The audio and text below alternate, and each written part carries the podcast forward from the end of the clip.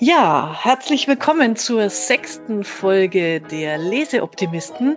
Ich habe mir wieder einen Gast geholt, den Florian Gößmann-Schmidt. Hallo Florian, ich grüße dich schon mal. Hi. Hallo. Er darf sich gleich vorstellen. Äh, wir haben uns ein Buch ausgesucht, beziehungsweise der Florian hat sich's gewünscht, nämlich vom Christoph Käse Disrupt Yourself, vom Abenteuer, sich in der digitalen Welt neu erfinden zu müssen. Und dieses sich neu erfinden müssen ist eigentlich schon mal so meine Haupterkenntnis aus dem Buch und ich denke, die hat mehr ähm, Brisanz und äh, Aktualität denn je in diesen Zeiten, weil sich, glaube ich, gerade viele zumindest arbeitstechnisch neu erfunden haben. Ja, und ich bin schon ganz gespannt, Florian, äh, was so deine Erkenntnisse aus dem Buch sind. Wir kennen uns ja persönlich, glaube ich, sind wir uns 2018 zum ersten Mal begegnet bei Haufe, bei diesem spannenden, bei dieser Zukunftswerkstatt. Und da haben wir auch schon ein paar super Gedanken ausgetauscht. Ganz kurz, stell dich doch mal vor. Also ich sag mal, wenn ich deinen Lebenslauf so betrachte, bist du auf alle Fälle eine Spät des sich neu erfinders.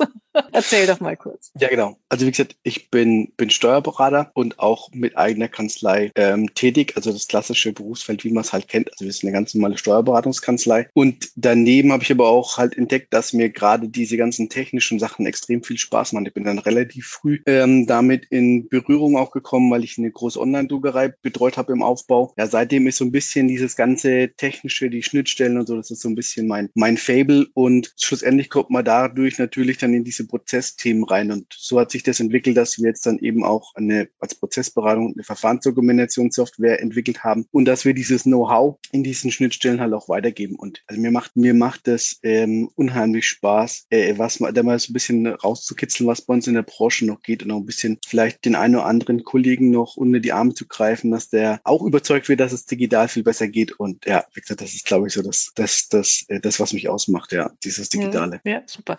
Äh, du hast ja das Buch Disrupt Yourself vorgeschlagen. Warum?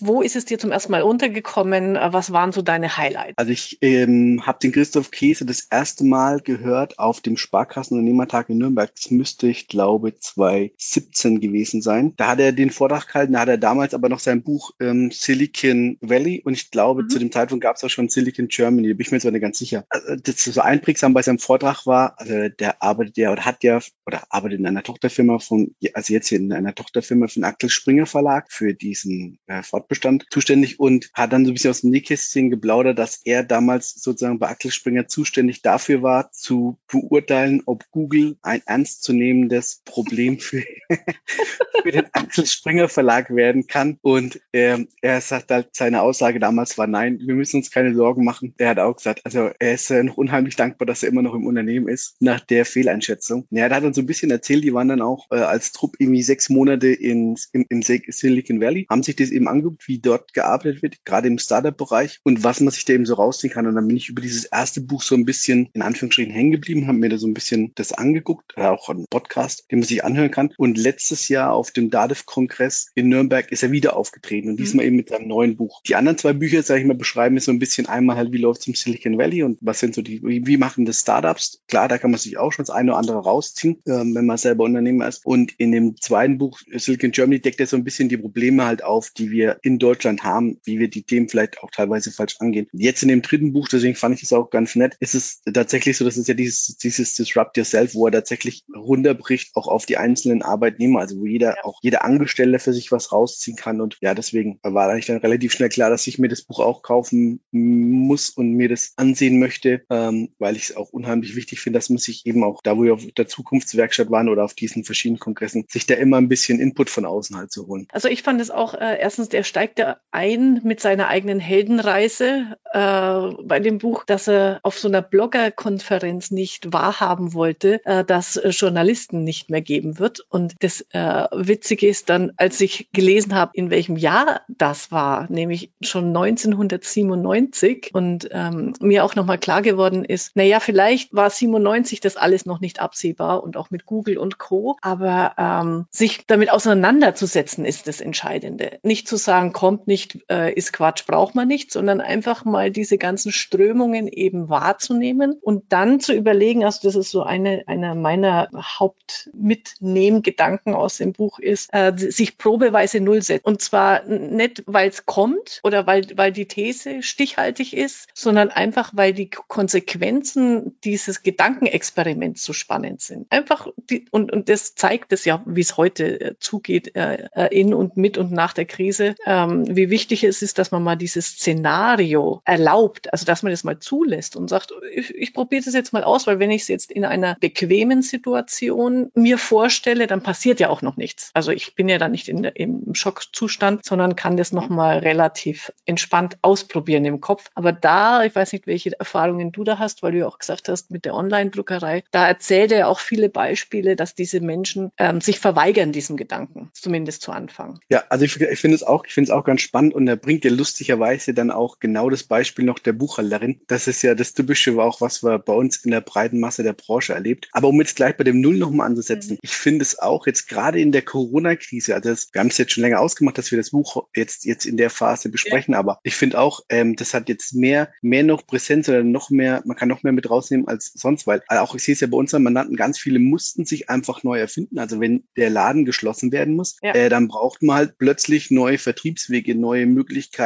seine Waren äh, an die Leute zu bekommen. Und ich habe das hier auch ganz spannend immer beobachtet bei uns in der in der Region. Ähm, unsere, unsere Gärtnerei hat das top gemacht. Die haben innerhalb von drei Tagen hatten die einen Online-Shop und haben dann quasi innerhalb von 15 Kilometern ab 15 Euro oder sowas ähm, die Sachen ausgeliefert. Also jetzt gar nicht in den Wettbewerb treten, äh, irgendwie mit, mit, mit Blumen.de oder so, also dass man deutschlandweit mhm. irgendwie liefert, sondern wirklich einfach, ich, die Leute können nicht zu mir in den Laden kommen, die älteren Leute möchten trotzdem ihre Blumen haben. Wie kriege ich das hin? Und genauso dann halt auch die Gaststätten. Oder wie mhm. gesagt, wir haben hier auch ein Café, das dann äh, das Frühstück, die sind in so einer, in so einer ähm, Kur Kurstadt. Die haben dann quasi das Frühstück ausgeliefert. Also wie gesagt, da gibt's da gibt's viele Unternehmer, die das wirklich geschafft haben, sich da von null auf nochmals in der Krise neu zu erfinden, weil eben auch der Druck entsprechend da war. Und die Frage ist natürlich, wieso haben viele das nicht schon, schon mhm. vorher gemacht? Weil man sieht ja, dass das jetzt auch funktioniert. Ja. Ähm, und ich glaube, auch so ist es, dass ähm, das ist das, was er dann eben auch bei der Buchhalterin beschreibt, auch bei diesen Journalisten, dass er in diesen Abwehrmodus geht. Das ist ja oft auch das, wenn man sich halt mit Kollegen unterhält, dass sie sagen, ja, das kommt alles so gar nicht und das wird niemals der Fall sein und, und Steuerberater gibt es in 100 Jahren noch und ähm, in 100 Jahren gibt es noch einen Bändelordner. Das ist ja quasi dieses typische Abwärtsszenario, was ja auch immer auf der gibt ja diese Studie, ich weiß jetzt gar nicht, wo die heißt, von Harvard oder so, wo dann eben drin steht, wie die Berufe, wie weit die automatisiert werden können. Und das ja, ja also Steuerberater ist ja da über einen Kamm geschert, aber dass zumindest die ganzen Erfassungstätigkeiten bei uns relativ leicht ähm, von einer KI äh, bearbeitet werden können. Und ähm, da gibt's halt, wie gesagt, immer direkt diese, und das fand ich ganz interessant, dass,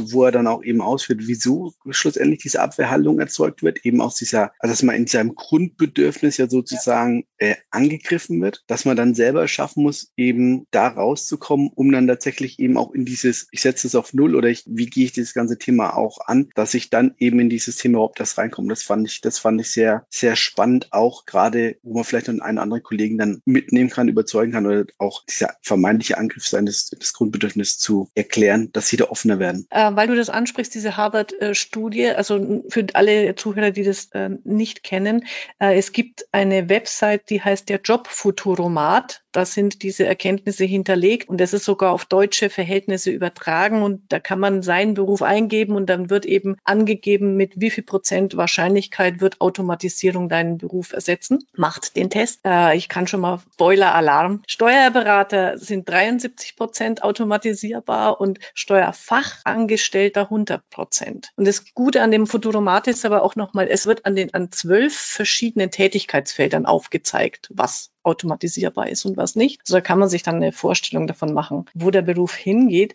Aber weil du es auch sagst, dass dieses diese, diese psychologische Seite finde ich so spannend, die er ähm, mit beschreibt. Also welche Ängste uns da umtreiben. Und er gibt ja auch Hilfestellungen, wie man damit umgeht. Also das, das mochte ich sehr gerne. Ähm, ich habe es mir aufgeschrieben, äh, dass man sich im Prinzip, wenn man sich mal mit diesem Null-Szenario auseinandersetzt, ne, dass man sich vier Fragen stellt, drüber nachdenkt, wie geht's mir damit? Und die erste Frage ist immer, ja, was ist das Schlimmste, was mir passieren kann? Ja, das Schlimmste ist vielleicht in dem Fall, äh, ich habe keine Mandanten Mandanten mehr, wenn ich äh, als Buchhalter arbeite. Und dann kann man sich eben fragen, ja, und da geht's ja, was tue ich, wenn, da, wenn das eintritt? Und so wie dein Gartengärtner, äh, ja, dann muss ich halt mal andere Wege überlegen. Das finde ich, das finde ich gut. Und, und dann, was brauche ich wirklich und wie finanziere ich es? Also die, diese, dieser Punkt, ist es, das hinterfragen jetzt ja auch viele, ist es so, wie ich lebe, ist es wirklich der Standard, der unbedingt äh, erhalten sein, sein muss? Genau. Ja, das ist das, was er ganz schön aufgezeichnet hat, eben ähm, weshalb es diese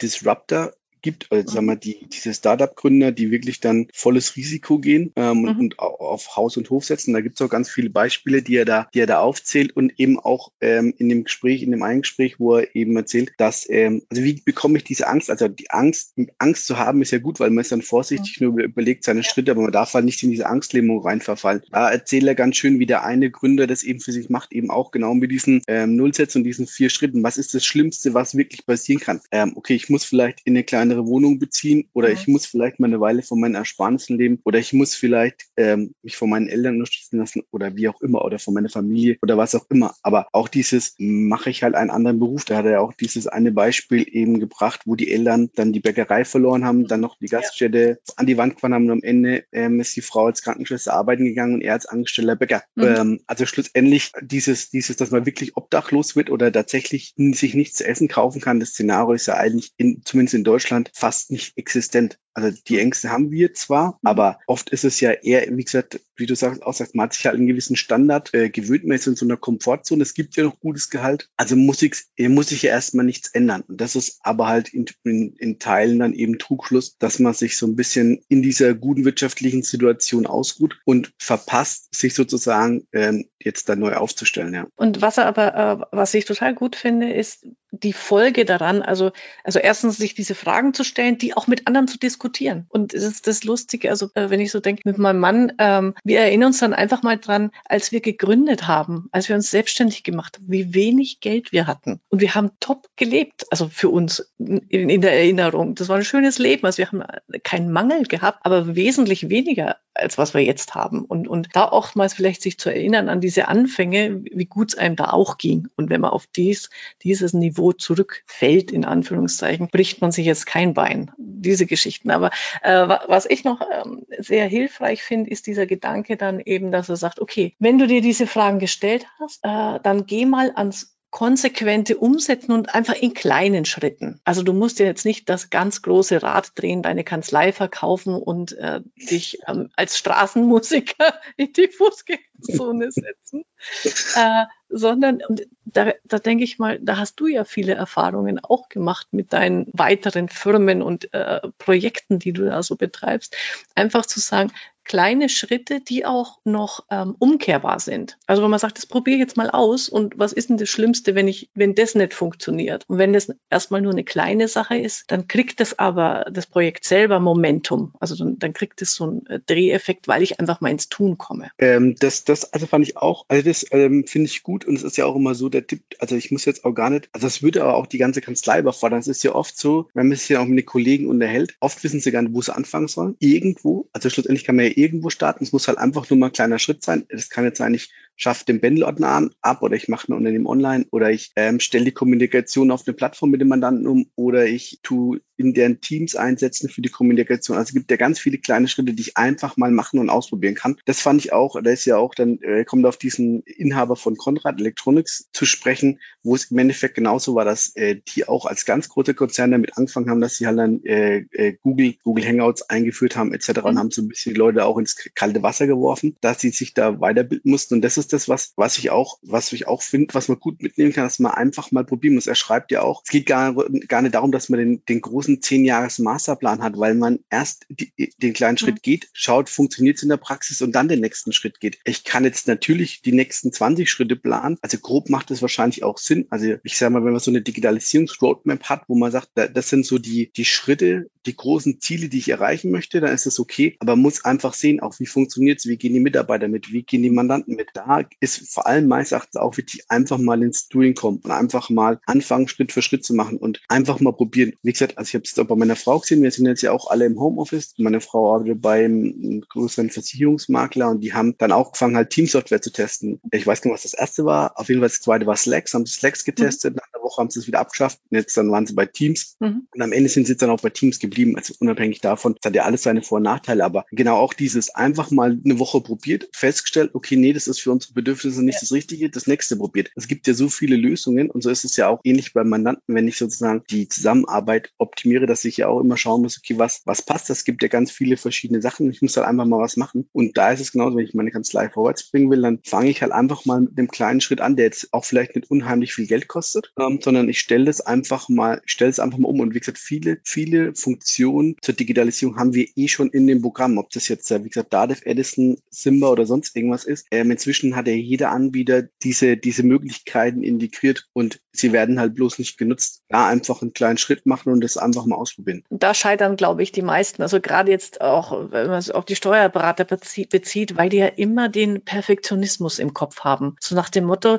die Entscheidung, die ich jetzt treffe, muss die einzig wahre und richtige sein. Und das funktioniert halt heute nicht. Also gerade dieses, ja, äh, auch ähm, ausprobieren und sich eingestehen können, dass es das Falsche ist. Ich glaube, da haben viele ein Problem damit sozusagen, oh, okay, jetzt habe ich mir mal für 2000 Euro irgendeine Software angeschafft. Die habe ich ein halbes Jahr ausprobiert äh, und jetzt stelle ich fest, das passt überhaupt nicht. Dann zuzugeben, erstens sich selber und den anderen gegenüber, hm, einfach mal ins Klo gegriffen. Ja, ich glaube, da tun sich viele unglaublich schwer damit. Aber das ist das Schöne an diesen Büchern und auch, ähm, was ich mag, die fehlen äh, Normalo-Beispiele. Also in anderen Büchern liest man ja dann immer, immer kommt Airbnb, immer kommt Uber, immer kommt äh, Spotify. Kommt da auch ganz kurz, aber da, da ist eher so die, der kleine deutsche Mittelstand mit seinen Misserfolgen und auch Erfolgen. Also das mag, mag ich an dem Buch total gerne. Also finde ich auch, also ich finde auch die vielen Beispiele gut und wie gesagt auch von, von vielen, wie du sagst, schon deutschen, deutschen kleineren, das heißt dann noch schon alles größere Betriebe, aber ich ich finde, es sind auch viele tatsächlich praktische Ideen dabei, die ich, die ich umsetzen kann in so, in so kleinen Sachen, aber also in, in, in kleinen Betrieben. Und genau das, was du auch sagst, dieser Perfektionismus, dieses, es muss tausendprozentig fertig sein, bevor ich starten kann, auch mit dem Mandanten starten kann. Das, was ich auch in dem, seinem allerersten Buch draus mitgenommen habe, das war dann kurz bevor wir dann unsere Firma gegründet haben, äh, wo wir die Software entwickelt haben. Und da war es genauso, dass wir am Ende des Tages oder wir alle dann zusammen entschieden haben, wir starten jetzt einfach mal und holen uns die ersten Leute dazu, um dann halt auch nicht am Thema Thema vorbeizuentwickeln. Das ist ja das, was er quasi sagt, mhm. was ja in ja. Silicon Valley in diesem, in diesem Vorgehen das Normale ist. Also schlussendlich tust du halt immer, gehst du in einem Beta-Stadium raus und schaust, was deine Kunden tatsächlich dann haben möchten, um am Ende mhm. halt die optimale Software zu entwickeln oder Lösung zu entwickeln. genauso ist es einfach mal loslegen. Ich kann ja einfach mal mit zwei, drei, vier, fünf Mandanten starten, bin in so ein Projekt rein und einfach schauen, wie es sich entwickelt und mir dann auch das Know-how aufbauen. Weil wenn ich warten will, bis ich das komplette Know-how um, Know-how habe, um alle zu bespaßen oder alle zu umzustellen,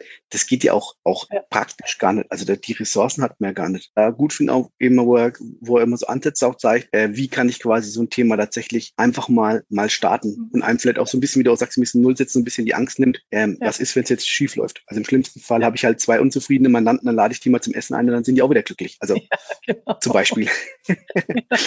und er nennt es ja auch, also das äh, liest mir auch an anderer Stelle und das finde ich auch den richtigen Gedanken, zwei Geschäftsmodelle ähm, die parallel einfach laufen. Du hast natürlich dein äh, normales Geschäft äh, laufen und das brauchst du auch, weil damit verdienst du dein Geld. Äh, das Modell der zwei Geschwindigkeiten, genau so heißt. Und, und parallel dazu machst du halt in so einem kleinen Team mit zwei, drei Mandanten deine Testläufe und ausprobieren und entwickelst parallel einfach neue Geschäftsfelder und, und muss, es ist, Disruption klingt halt immer so ganz äh, dramatisch. Aber du hast es ja auch praktiziert, man kann sich auch ähm, dezent disruptieren, also indem man sein normales Geschäft beibehält und dann einfach parallel Neues entwickelt. Und davon funktionieren halt Sachen und, und manche, manche nicht. Ich habe noch äh, für mich, also das, also dieser eine Punkt, ist unglaublich wichtig, ist eben diese, diese psychologische Seite und das Persönliche. Also wie gehe ich persönlich mit der Veränderung um oder was kann ich da, äh, mit, wie kann ich mit mir arbeiten? Und das zweite ist dann natürlich auch äh, der Punkt äh, Chancen für den Wandel erkennen. Also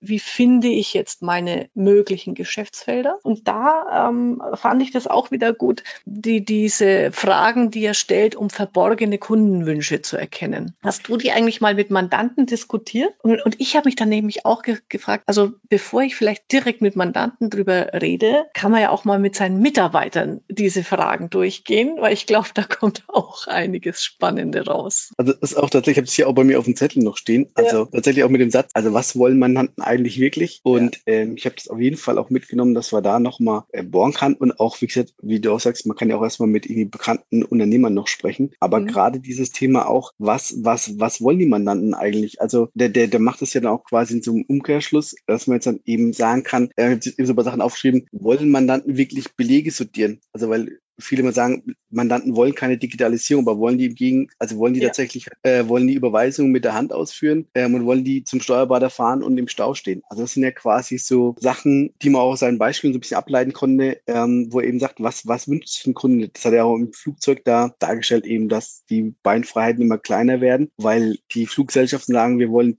günstigere Tickets, aber ähm, wir wollen zwar günstige Tickets, aber wir wollen natürlich auch bequem reisen. Und ja, wie gesagt, da hat er tatsächlich auch ein paar, paar Beispiele gebracht, gemacht und das fand ich auch gut, war auch aus den verschiedenen Branchen. Also ich finde auch, dass man dann vieles dann auch eben nochmal weiter adaptieren kann, weil es ja für jede Branche, wo er da was angesprochen hat, was ist eigentlich der echte Kundenwunsch, ja wie immer ein anderer Ansatz ist. Und das, das fand ich auch, auch richtig interessant. Und das ist auch was, finde ich, was man gut auch den Mandanten mit an die Hand geben kann, dass man sagt, gerade auch bei denen, ähm, macht doch mal so eine man, Umfrage oder, oder sprecht mal mit euren Kunden, mit euren vier, fünf, sechs, sieben besten Kunden, sagt, die sollen ehrlich sein und sich da mal ein echtes Feedback abholen, was einen tatsächlich, tatsächlich stört. Und klar, die Mitarbeiter wissen es oft noch besser als halt der Steuerberater, weil oft landet ja die Reklamation oder der Ärger beim, beim, beim Mitarbeiter und ähm, vielleicht geht es dann auch teilweise unter, weil man es gar nicht weitergetragen bekommt, dass der Mandant sich beschwert, dass ja. irgendwas nicht funktioniert. Das bei uns zum Beispiel regelmäßig, dass halt am 10. die Server ähm, nicht erreichbar sind bei der DADEV und so. Also wie gesagt, so sowas kriegt man natürlich mit, aber so Verbesserungswünsche ist ja oft so, dass man halt sich was ausdenkt und dann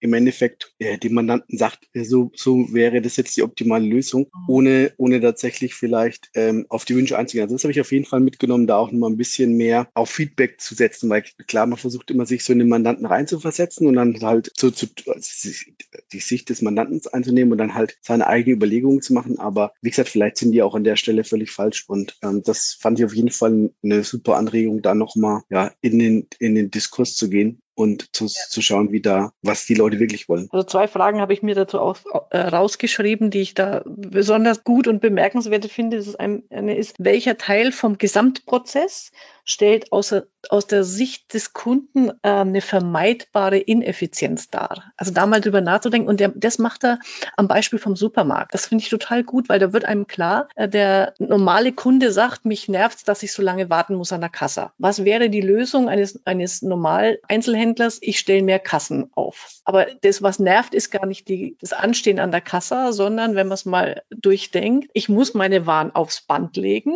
Also jeder nimmt alles dreimal in die Hand, dann muss ich es wieder einpacken. Ich bin gestresst, weil irgendwie die Reihenfolge auch Quatsch ist. Also das, das gibt super zum Nachdenken. Und die zweite Frage auch an der Stelle, was kostet sie im Umgang mit uns die meisten Nerven? Mit der Frage kannst du so viel äh, Optimierungspotenzial rausholen aus der Zusammenarbeit. Da musst du nur drei Mandanten fragen und dann bist du, glaube ich, auf Jahre beschäftigt, das umzusetzen. Nee, also das, das, das, ähm, das glaube ich auch. Also wie gesagt, und das hat er auch schön gezeigt. Man sieht es ja auch, dass dann eben äh, Amazon ja auch mit seinen Go-Shops in San, ja. von San Francisco oder auch ähm, Apple Store mit seinen ähm, Selbstscannern, dass sie da ja wie gehen, dass es das, dass es da funktioniert und dass es da dann auch angenehmer für die Kunden ist. Das ähm, weiß man ja selber auch, wie du geschrieben hast, äh, kommt auf dem Band halt in der falschen Reihenfolge an, weil man erstes mhm. die schweren Sachen unten reintut in den Wagen, die leichten oben drauf und aufs Band legt man das genau umgekehrt und vorne ja. beim Einräumen hat man wieder das Problem, dass ja vorne erst die leichten Sachen ankommen. Ja, also ich finde auch, also wie gesagt, da in dem Bereich gerade auch, wo, wo ist die höchste Ineffizienz und wo tut es dem Kunden am meisten weh? Und ähm, das ist auch das, was er schreibt, dass tatsächlich ähm, viele von diesen Ideen, die da, die da für Startups passieren, eben dadurch entstehen, dass jemand von irgendwas genervt ist oder von irgendwas, sich irgendwas ärgert, ähm, was halt ganz normal ist. Also wie gesagt, mich ärgert es genauso, wenn ich am Wochenends an der Kasse stehe und da sind zwei Kassen offen und es ist eine riesige Schlange und ich weiß jetzt schon, ich muss jetzt irgendwie zehn Minuten stehen, obwohl jetzt zehn Minuten keine riesen Zeit sind, aber wenn ich halt jede Woche einkaufen gehe, zweimal, ähm, dann levelt sich das halt doch hoch. Und es hat auch, glaube ich, auch so mal hochskaliert, wie viel, wie viel Zeit da in Anführungsstrichen an der Kasse verschwendet wird. Ja, also wie gesagt, ich finde auch, äh, in dem Bereich muss man auf, muss man auf jeden Fall einfach sehen, dass man die Punkte, und das finde ich, kann man auch eben auch mit dem Feedback von den Mandanten da machen, schaut, was ist wirklich das, wo die Mandanten äh, genervt sind von uns oder ja. was wir besser machen können. Ja. Und äh, wenn man da mal so ein bisschen hin nachbohrt und hinterfragt, ich denke, Lösungen gibt es dann dazu schon. Diese Technologien sind ja da, also diese ganzen im, im Prozessbereich Rechnungswesen und Co. Ähm, muss man sie einfach nur mal nutzen und dann, wie du schon am Anfang gesagt hast, den Mandanten auch, äh, der, der Mandant will nicht digitalisieren, aber der Mandant will ähm, nicht mehr den Pendelordner befüllen müssen. Also dieses können, kann er vermeiden, wenn wir ihm die richtige Lösung anbieten. Und da, da sind diese Fragen einfach gut. Und wo ich noch ähm, drüber nicht gestolpert bin, sondern was ich total gut fand, das habe ich nämlich so noch nicht gekannt, ist ähm, seine, äh, seine Methode des Landscaping. Also ich kenne ja schon äh, sehr viele so Methoden, um Innovationsfelder zu entdecken. Und äh, die war, war mir neu. Die ist sicherlich jetzt auch nicht, nicht eins zu eins übertragbar auf, auf Steuerberatungskanzleien. Aber so, so im Kleinen dachte ich mir, könnte man da mal drüber nachdenken. Also wie, wie funktioniert das? Das erste Schritt ist, ähm, man guckt sich an, welche Technologien gibt es und wie wirken sich das aus. Also da kann man ja einfach mal hernehmen und sagen, okay, alles, was jetzt Buchhaltung automatisiert, heißt in der Konsequenz, ähm, wir haben keine, das reine äh, Geschäftsverbuchen fällt weg. Und dann, und der zweite Schritt, den fand ich spannend, und dann zu fragen, und welche Startups gibt es, die sich mit diesem Feld auseinandersetzen schon weltweit? Er macht es weltweit, weil die haben ja auch so eine Beratungsfirma. Und wie viel Gelder sammeln die ein? Und dann weißt du, wo dein Angriffspunkt ist.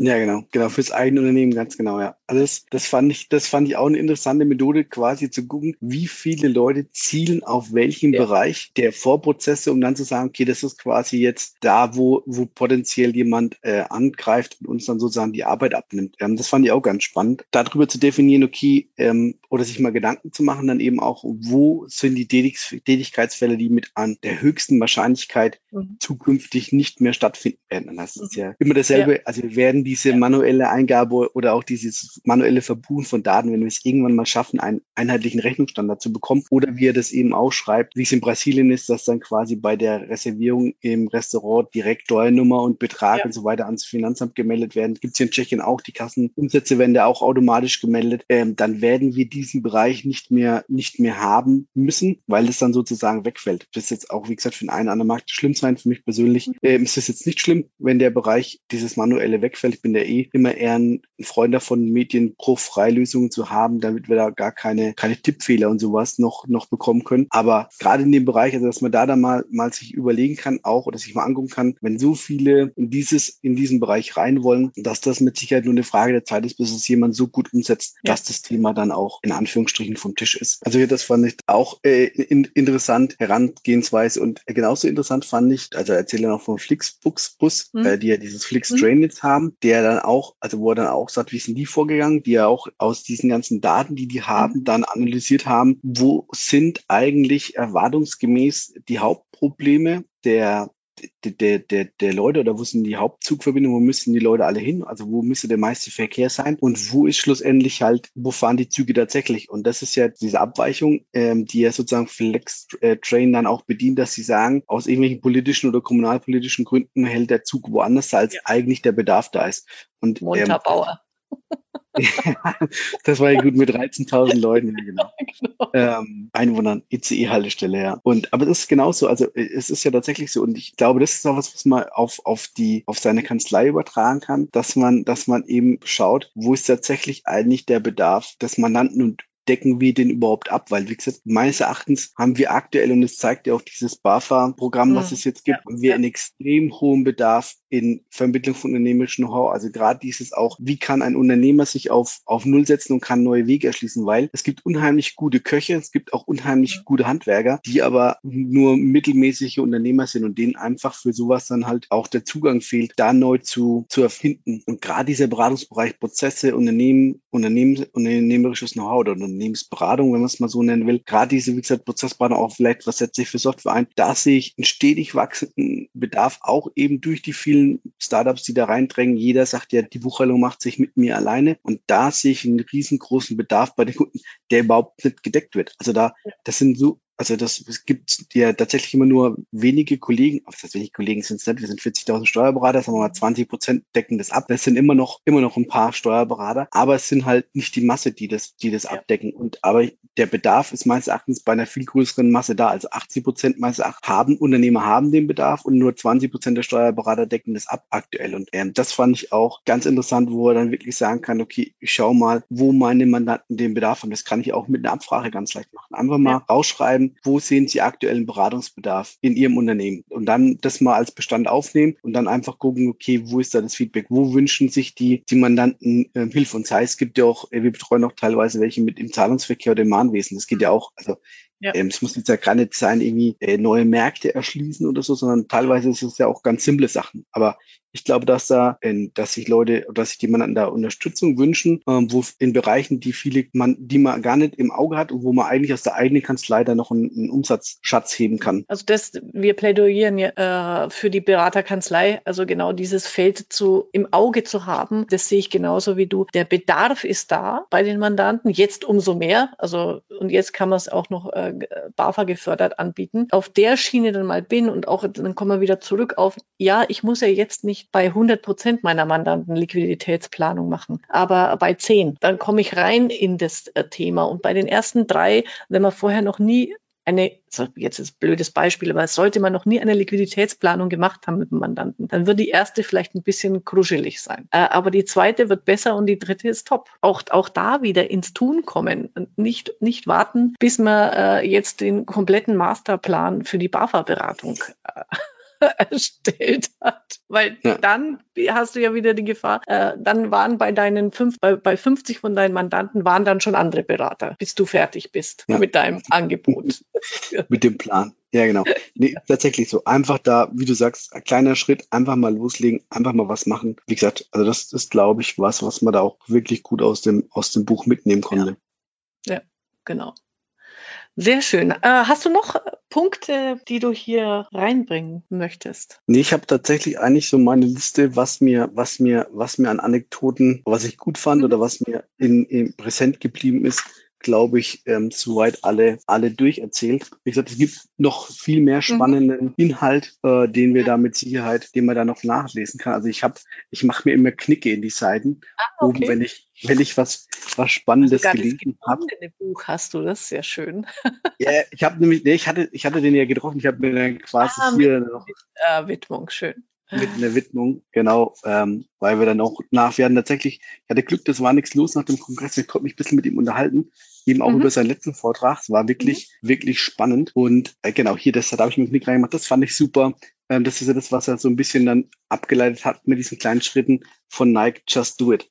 Mhm, ja. Das, das fand ich, das fand ich, das fand ich auch gut, ähm, vielleicht als als Quintessenz des Buches, äh, dass man mitnehmen kann, auch einfach zu sagen, ähm, just do it. Und was er hinten vielleicht als Abschluss noch, was er hinten fand ich auch gut gemacht hat, ist, wo er gesagt hat, wie gehe ich als Führungskraft damit um? Er wurde auch dieses Negativbeispiel gebracht hat, dass jemand sich auf die Bühne gestellt hat bei der, bei der Firmenversammlung hat gesagt, äh, alle unsere Wettbewerber sind tot, ähm, unsere, unser Konzept ist, ist in Anführungsstrichen scheiße, wir werden überrollt und äh, alles geht den Bach runter, ähm, dass man damit eben nicht weiterkommt, sondern dass man schon eben dann auch immer Lösungsansätze bieten sollte als, als Führungskraft. Führungskraft die Leute mitnehmen sollte. Und genauso sollte man meines Erachtens auch die Mandanten mitnehmen. Und dann kann das, kann es nur gut werden, wenn man eben, wie gesagt, just do it macht. Sehr gut. Also ich habe auch, ähm, das sind eigentlich so diese zwei Kernpunkte, die wir besprochen haben. Loslegen, äh, kleine Schritte, sich immer wieder neu erfinden. Und zwar am besten, wenn es einem gut geht also wenn man einfach äh, noch keine Konsequenzen zu gewahren hat äh, und, und hingucken. Also einfach nicht ignorieren und sagen, wird nicht passieren, äh, äh, bei uns nicht, immer es sind immer nur die anderen, sondern einfach dieses bewusste Hingucken und überlegen, was bedeutet das für mich und ähm, was für Schlüsse ziehe ich daraus. Ja, ja. Ähm, dein ähm, Credo an die Hörer, Buch lesen, ja oder nein? Absolut, gerne auch. Also meine Empfehlung auch gerne die ganze Reihe. Also deswegen kann ich, kann ich im Endeffekt tatsächlich alle, alle empfehlen, auch wenn es teilweise natürlich um größere Firmen geht, aber ich finde, man kann sich trotzdem viel rausziehen. Also es ist kein reines, reines Theoriebuch oder was einen jetzt mit Fachbegriffen totschlägt. Ähm, also wie gesagt, ich fand es unterhaltend, gerade mit den Anekdoten, die auch immer bringt. Ich fand es auch äußerst unterhaltend und ich muss auch an manche Situationen denken, äh, die man selbst schon so erlebt hat oder wo man sich gut drin wiederfinden kann. Ja. Und ähm, ja, also wie gesagt, mein, mein Tipp auf jeden Fall